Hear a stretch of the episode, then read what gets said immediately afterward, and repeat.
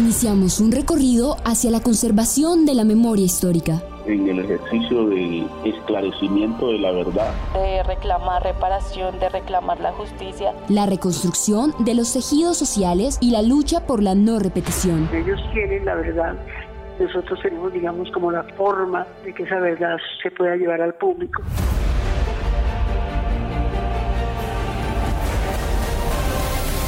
Fragmentos por la verdad un podcast de Contagio Radio, para la Alianza Periodismo de Verdad.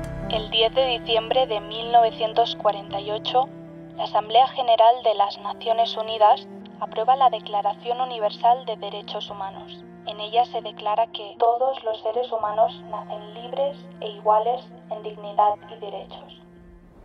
La comunidad LGBTI ha sido una de las más golpeadas por los distintos actores armados en Colombia que a lo largo del conflicto generaron dinámicas de terror en contra de quienes expresaban su diversidad sexual y de género, cobrando la vida de 1.818 personas por la ocurrencia de 2.345 hechos, según la organización Caribe Afirmativo. Vladimir Morales está vivo de milagro. Los paramilitares no lograron ni silenciarlo ni asesinarlo.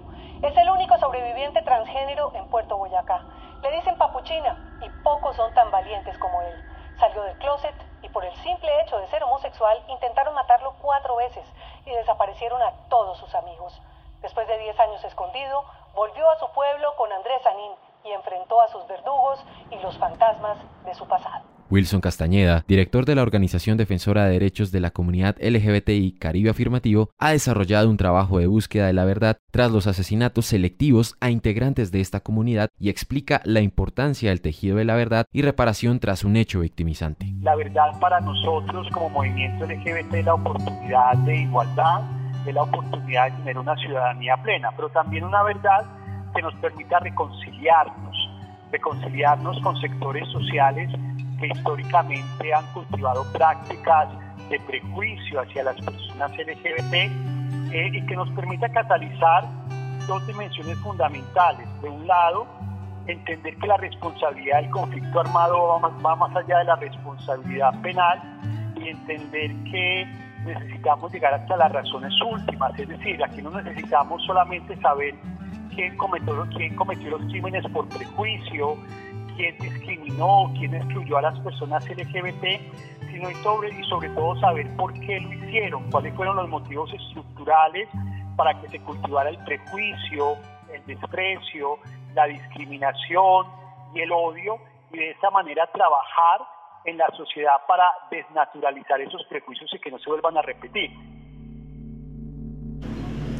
Ella era tan joven, era tan bella. Es clave que sea un proceso participativo, la memoria no la construyen los académicos, la memoria no lo construyen las organizaciones sociales, la memoria no la construyen las ciudades capitales, la memoria es esa experiencia que en primera persona cada ciudadano tiene de superar el miedo que habilitó en los corazones el conflicto y restaurar eh, en su vida y en su construcción social, personal y comunitaria la experiencia de paz. En segundo lugar, la memoria es un espacio de diálogo permanente. Eh, la verdad decía ahorita es una construcción social, es una construcción social de diálogo permanente. La memoria permite que ese diálogo vaya reconociendo puntos de encuentro y a partir de esos puntos de encuentro generar acuerdos de construcción ciudadana. En tercer lugar, la memoria debe responder a, acciones tanto eh, eh, reales como simbólicas, tanto individuales como colectivas, que permitan transformar la realidad individual, pero también comunitaria, que permitan reparar un asunto de orden físico, pero también un asunto de orden moral, y de esa manera la verdad encuentra su principal categoría, que es su integralidad. A continuación, vamos a escuchar uno de los alabados realizados por los familiares de las víctimas de la comunidad LGBTI ante la audiencia de la Jurisdicción Especial para la Paz, una muestra del deseo de ser parte de la construcción de verdad y reparación en Colombia.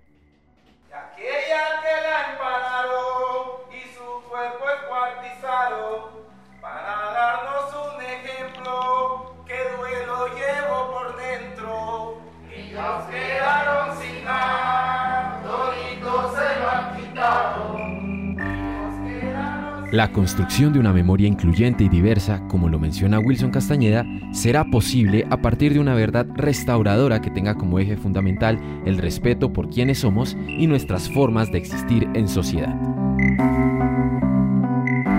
Fragmentos por la Verdad, un podcast de Contagio Radio para la Alianza Periodismo de Verdad.